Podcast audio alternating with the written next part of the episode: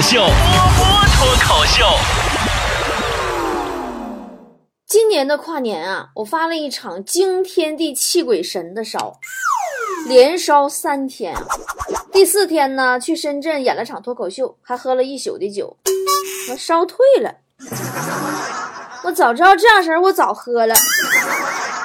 你要知道啊，跨年这场酒可不一般哦。喝完了以后去唱 K，深圳团长呢给咱们工作室唯一的一个男性强子找了个公主，就是小姐。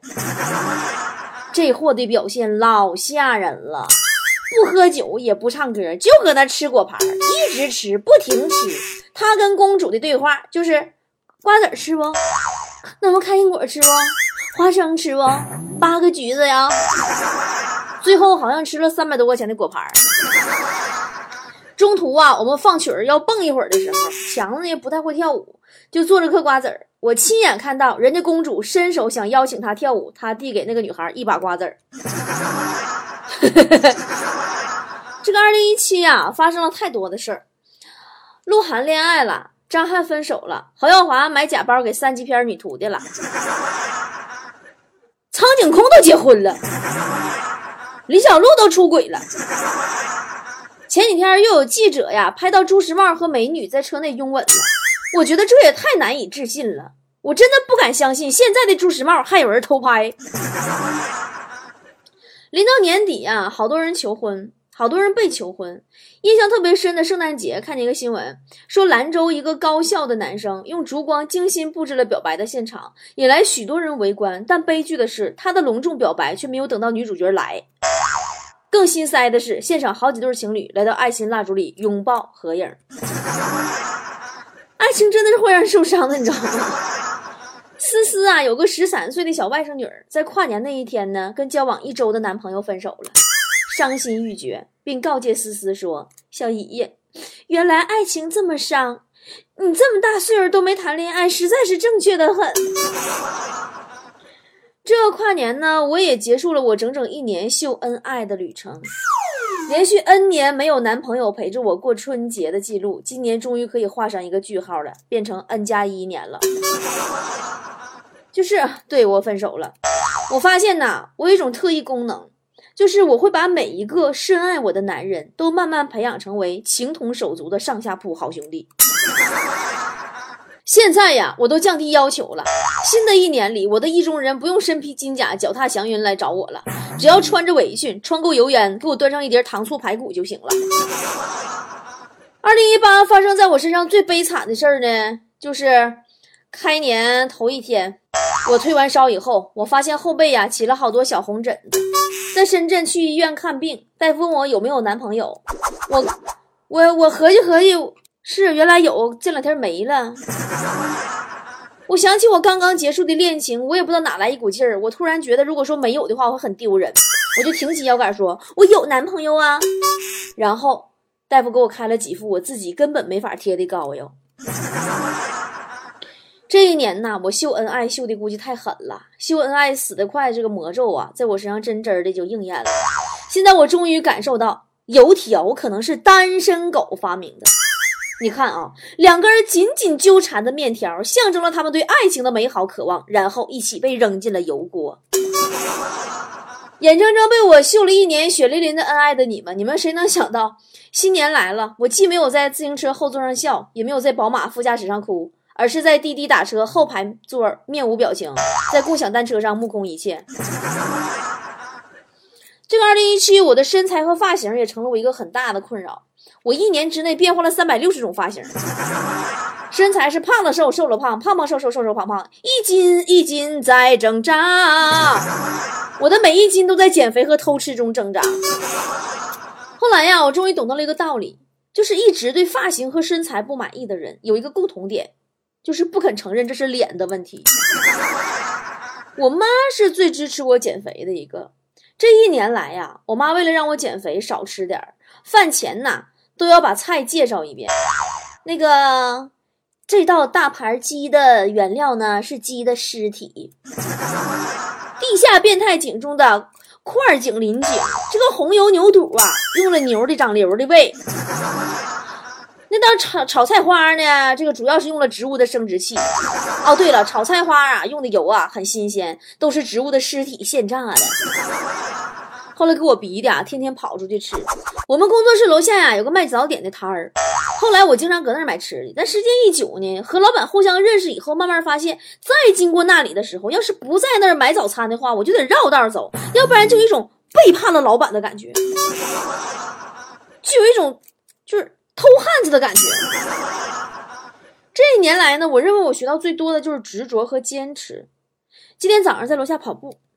遇到一个老太太，她很艰难的拄着拐杖，突然呢，拐杖掉地上了。她说：“啊，姑娘啊，我年纪大了，腰弯不下去了，你能不能帮帮忙啊？”我经过了半天的努力、坚持和执着，我终于把老太太的腰给弯下去了。这些年呢，每一年开始的时候，我都会特别的激动。在跨年那天写完一年总结之后，拿出新一年的工作笔记，看着上面印着“二零一八”，我就心潮澎湃。然后呢，把去年新年第一天写下的到现在还没有完成的愿望写到我二零一八的第一页上。真的，我就是一个对新生活无限向往、心生敬畏，但同样无限憧憬的人。我永远不会停止努力和不努力。想起小学、初中的时候吧。每次放大假，我都会把作业积攒到最后一天晚上来做，拖延症嘛，努力和不努力嘛。一个人在房间里呀，时而慌张的补作业，时而摸鱼。八九点钟，我爸妈回家以后，我就假装睡觉。过一会儿，完我偷偷打开灯，再继续的补作业，直到深夜才带着恐慌入眠。对于那个时候的我来说，那一晚的感觉就像末日前夜，特别刺激。现在呢，已经没有人追着我交作业了，可是我却特别的想把这一年又一年写出来，交给自己。嗯，从九六年开始说吧，一九九六年的新年，我刚从铁岭市民艺术团艺术小班毕业出来实习，每天啊用夏士莲香皂洗脸。你们听说过夏士莲香皂吗？我连护肤乳都不擦的，走在街上那回头率都百分之九十以上。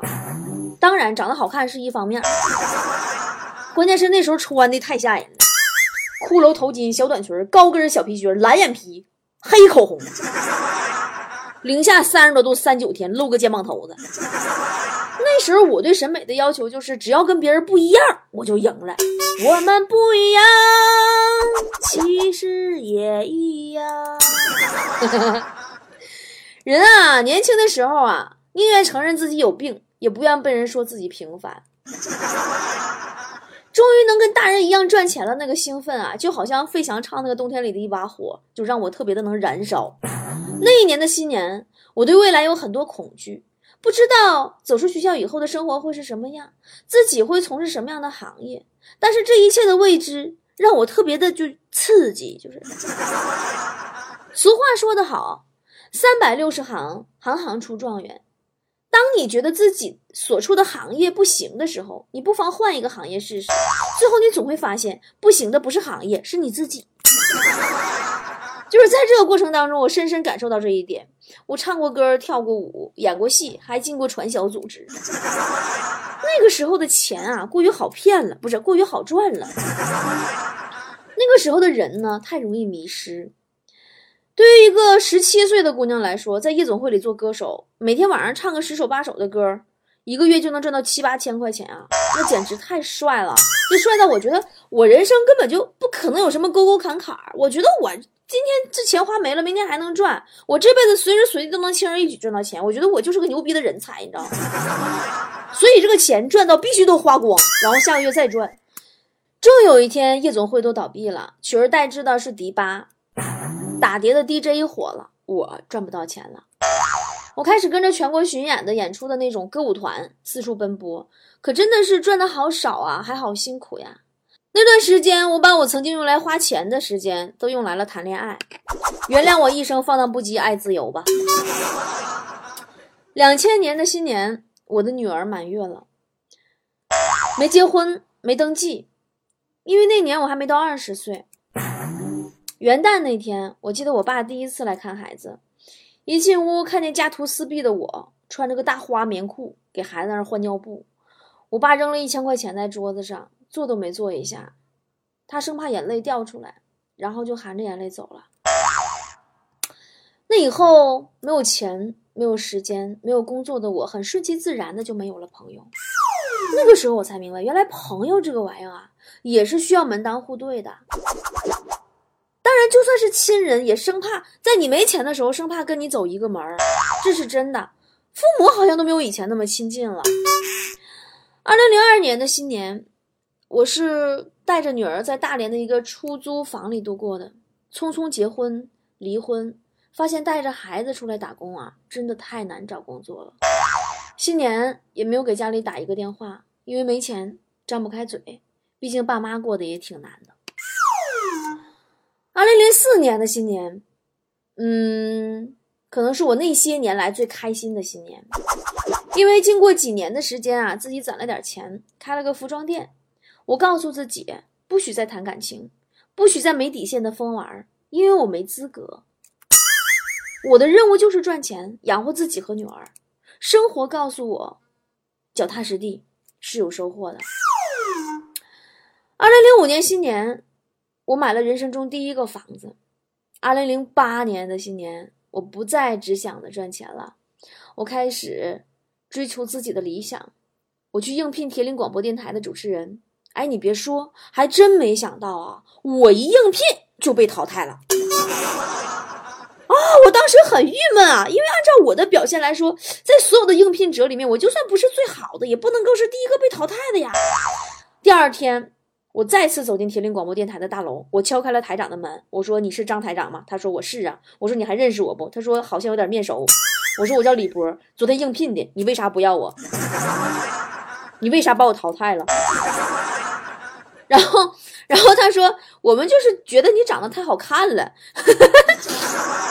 他说：“我们怕铁岭台养不住你，毕竟我们是个广播台，还是一个呃小城市。”然后接下来呀，我就坐在台上办公室，我花了一个小时的时间跟台长阐述了自己对广播事业的热爱，以及我生是铁岭台的人，死是铁岭台的死人的坚定决心。然后他说：“你下楼报道去。”现在回想起来，人台长说的没错，铁岭台待了不到一年，我就觉得，哎呀，不行，不够，我觉得自己想要做得更好，然后我就去北京中国传媒大学去深造了。虽然深造回来为铁岭台继续效力，但不出一年。我被辽宁省台调走了。二零一零年的新年，我刚刚到辽宁广播电视台乡村广播上班第七天，我的新节目《麻辣二人转》开播第一天。真的，当时我觉得啊，我李波，我何德何能啊，何其有幸啊！这是老天给我大大的一个幸运。曾经我觉得我能走进铁岭台那个楼，都已经是很奇迹的事儿了。我从来没有想过，连高中都没念过的我，我竟然可以跟那么多的大学毕业生，甚至研究生一样，走进那段气派的辽宁省台大楼一起工作。嗯，每到一个新环境，被瞧不起、被排斥和冷落，那是肯定有的。但对我来说，真的不算啥。当初饭都吃不上的时候，火车站都住过的人，还有啥顶不住的？那个新年，我就知道，这一年会改变我的人生轨迹。我要放下在原来的城市已经有的稳定的一切，去到一个陌生的环境，去面对一个陌生的话筒，以一个省级媒体主持人的身份，放弃自己已经拥有的生活，勇敢的去做主持人。我觉得是我这些年来这辈子做的最明智的一个决定。这一年，我心里有无限的愿景，并充满着无限的感激。我回望了那么多个新年，觉得。这一个新年是有史以来最充满希望的一个。接下来的五年里，我经历了第一年的日以继夜的学习和工作，平均每天睡眠四个小时；第二年的创新和突破，还不知道脱口秀为何物的我，走上舞台做脱口秀巡回演出；还没学过写作的我，大着胆子去给赵本山做编剧。东北娘们是真他妈虎。第三年的收获和快乐。第三年，我买了两套房，之前的别克车换成了路虎车，哎，真的好嘚瑟啊！那个时候。第四年的感情受挫，自杀疗伤。第五年的对前途的迷茫。辽宁广播电视台经历了建国以来，呃，广播系统涉案金额最大的经济案件，全台上下人人自危啊！今天这个中层跳楼了，明天那个什么什么什么是吧？又又被抓起来了。时候再没有人用心做节目。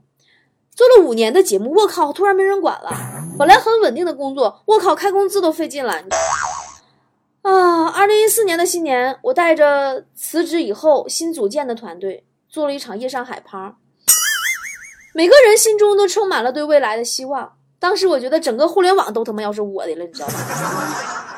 哎呀，然后干了一年以后，二零一五年的新年我就都赔光了，因为压力太大。得了很严重的焦虑症，我不能在城市里待着，不能接触太复杂的工作，不能参与人多的应酬的那种各种饭局。于是，二零一六年的新年，我是在三亚养病度过的。这也许是我有生以来过得最差的一个新年了，状态特别不好，然后又中风，口歪眼斜，你们知道吗？那个时候你们看我大学，后来大学演讲，有一次我在微博上最火大学演讲，那个脸都是歪的，你知道吗？你知道一个严重中风的人，没有目无表情的人，还去做了一次大学演讲，还录下来了。我他妈都不知道为什么那次那个视频还火了。啊！辞职以后，我遭受了从未有过的蔑视、嘲讽和不尊重。我以前曾经有的光环，在自己出来单干以后，成为个体以后，再不复存在。甚至我情绪坏到我第一次在自己的公众号里拉黑人。这个人啊，无论我发什么，他都要批评指教。我发节目，他说你尺度有点大；我发礼物清单，他说我没有男朋友；我发化妆品，他说买这么多还自己画不好看；我发洁面，他说不要用洗面奶，对皮肤不好；我发零食，他说吃吃吃吃这么胖；我发穿搭，他说你自己都瞎穿，你还发什么？我真的忍无可忍了。就当我第一天看到这个留言的时候，我心里就想：你以为你是我妈呀？定睛一看，还真是我妈。我把我妈拉黑了，连我妈都不认可我。那个时候，自己对未来一片茫然，没有人看好我的未来，没有人理解我的处境。我觉得，人的脆弱和坚强，真的都是超乎想象的。有的时候，人可能脆弱的一句话就泪流满面。有的时候也发现自己咬着牙走了很长很长的路，我默默地离开了东三省，在广州奋战了一年，在人生最低谷的时候，我盘下了丽江的客栈。当初只想逃离，后来丽江的客栈却成了我新生活开始的地方。二零一七年，我自我治愈了自己所有的抑郁和焦虑，我觉得我自己是个很神奇的人，一个很神奇的中年小姑娘。我觉得自己这一年前所未有的坚定，前所未有的执着。经过了二零一六那个可怕的新年以后，我越来越坚定自己无法活在别人的价值观里。我越来越想过自己的生活。我年轻的时候犯过错误，但是我现在长大了，我更加成熟了，我学会了如何犯下更大的错误。我就是一个爱折腾的女子嘛。我无法活在大多数人都认为的美好里。我不喜欢稳定，我不喜欢轻松，我不喜欢按部就班的工作铁饭碗。我从小就不乖，我要不乖到老。因为二零一六年年初的那种无助和失望，让我终于知道，没有人是会负责你的整个人生的。众人期待中的你，现实也好，不现实也罢，最多别人就称赞夸你几句，转头他就忘了的。你首先要有爱自己的能力，然后你才可以去爱生活、爱他人、爱这个世界。爱自己是我近年来许的最好的一个愿望，它带给了我一个美妙无比的二零一七。我就是这样一个执着的中年小姑娘，在每个新年都会认真的许下愿望，能实现的、不能实现的。其实我不习惯说目标和计划，我从来不说梦想，我说那些都是我的愿望。二零一八，我想成为那种很勇敢、很勇敢的女生。过去的一周多，我看见大家都晒完了十八岁的照片原来我很诧异，很多人为什么明明知道十八岁的照片很杀马特，还要义无反顾的发朋友圈？是怀念青春吗？后来想来想去啊，觉得他应该是想告诉别人，自己曾经也有那么一头浓密的头发。惊讶的发现，其实我们每个人离青涩的十八岁都已经过去了太久太久了。猛然惊醒，已经二零一八，好像刚刚写日期的时候我还习惯上的写了二零一七，现在竟然要写二零一八了。时间匆匆，根本就等不及我们停下来去张望。更等不及我们依然活在别人的价值观里，为别人而活。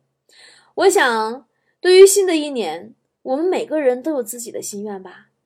但不管怎样，二零一八，对不起，我拒绝过凑合的人生。这个新年，我在我的公众号里发布了一个愿望保险箱的活动，就是每个菠菜都用信纸认真的写出自己对二零一八的期待，写下通过自己努力或者改掉一些坏习惯去翘翘脚就能达成的事儿，然后装在信封里寄到丽江给我。我家里的邮寄地址今天发在了我的公众号首栏推文里，也可以在我的公众号对话框里回复“愿望保险箱”得到活动详情。然后等到二零一八年十二月初的时候，我会把你的信找出来，重新寄回给你，提醒你这个二零一八又要结束了，你还有哪些愿望没有实现呢？与此同时呢，我还会附上一张愿望信纸给你的二零一九年。如果你的愿望需要保密，就在信纸上备注“保密”的字样。如果连我都不可以看，那就在信封上写上“勿拆”。我的新年愿望呢，就是二零一八每个月都能出去演出一次，每个月都能带菠菜一起出去私人定制旅行一次。哦，对了，这次一月十九号出发的丽江西双版纳六日游，你也可以报名呀，有足足六天的时间可以跟我聊你的过去和未来。报名电话：幺八三四幺零八九三个五，来吧，写下你的新年愿望吧。我觉得我真的是好幸运呀，我们有一群这么优秀的菠菜，我们彼此鼓励，我们彼此安慰。过去的已经过去了，幸好我们还有未来。二零一八，我们一起勇敢向前。这么多年的兄弟。有谁比我更了解你？太多太多不容易，磨平了岁月和脾气。时间转眼就过去，这身后不散的宴席，只因为我们还在，心留在原地。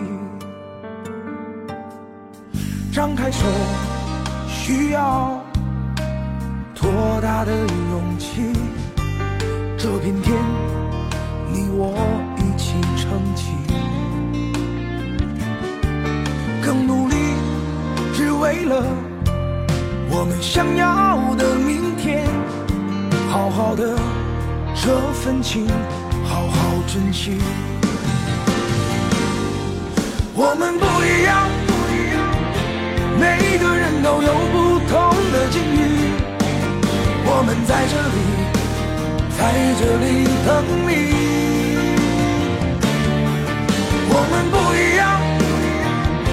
虽然会经历不同的事情，我们都希望来生还能相遇。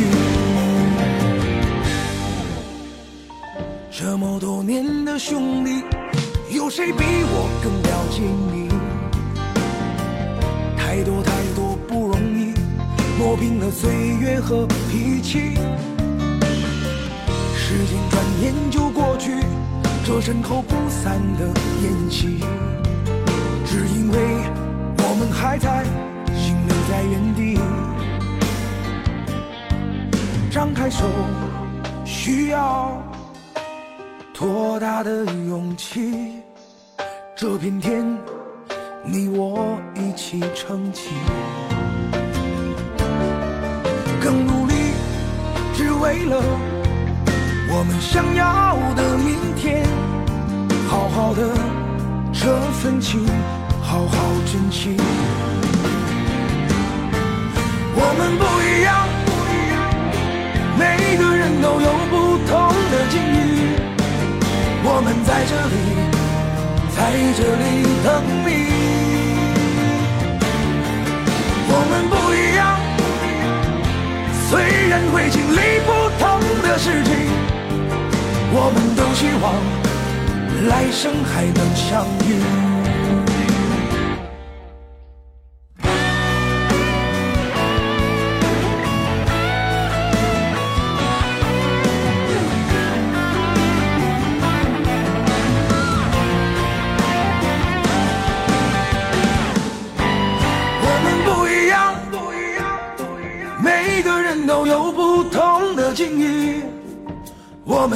里，在这里等你。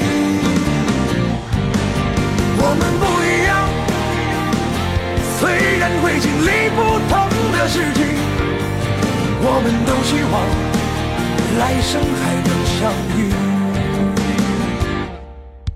我们不一样，虽然会经历不同的事情，我们都希望来生还能相遇。